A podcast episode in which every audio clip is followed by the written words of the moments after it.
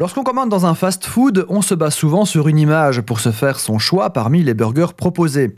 On paye, on s'installe, et quand la commande arrive, on ouvre la boîte et le moins qu'on puisse dire est qu'il y a un décalage entre ce que vous allez manger et ce que vous pensiez avoir commandé, en termes de visuel je veux dire.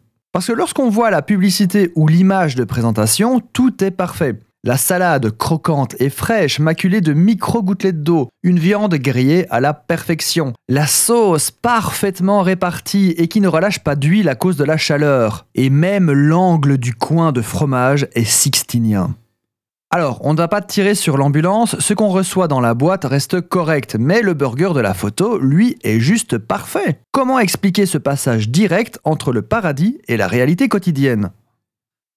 Lorsque l'on veut vendre un produit, on se veut de le rendre le plus attractif possible. Si vous revendez votre voiture, vous allez la nettoyer. Si vous lancez une campagne marketing pour vendre des sauces en bocal, par exemple, vous allez allécher le client en montrant votre sauce dans une mise en scène appétissante. Et ici, je parle de visuel, mais un autre profil de client sera peut-être plus séduit par la composition ou les différents labels de qualité, comme du bio, une empreinte carbone neutre ou autre. C'est donc ça l'idée derrière cette imagerie parfaite. On met un produit en valeur pour vous donner envie de l'acheter.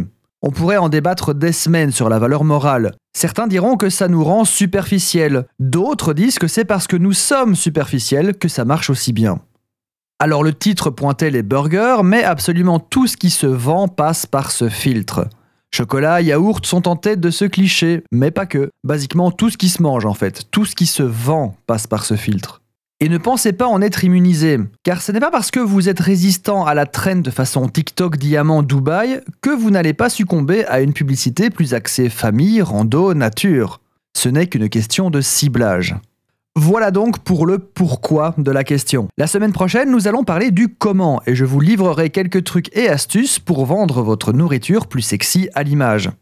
Même si la vraie question est pourquoi la plupart des publicités montrent de la nourriture qui vole ou qui tombe au ralenti sur des aplats de couleur pastel. Personnellement, la nourriture qui, même au ralenti, est tombée sur autre chose qu'une assiette, ben je la jette.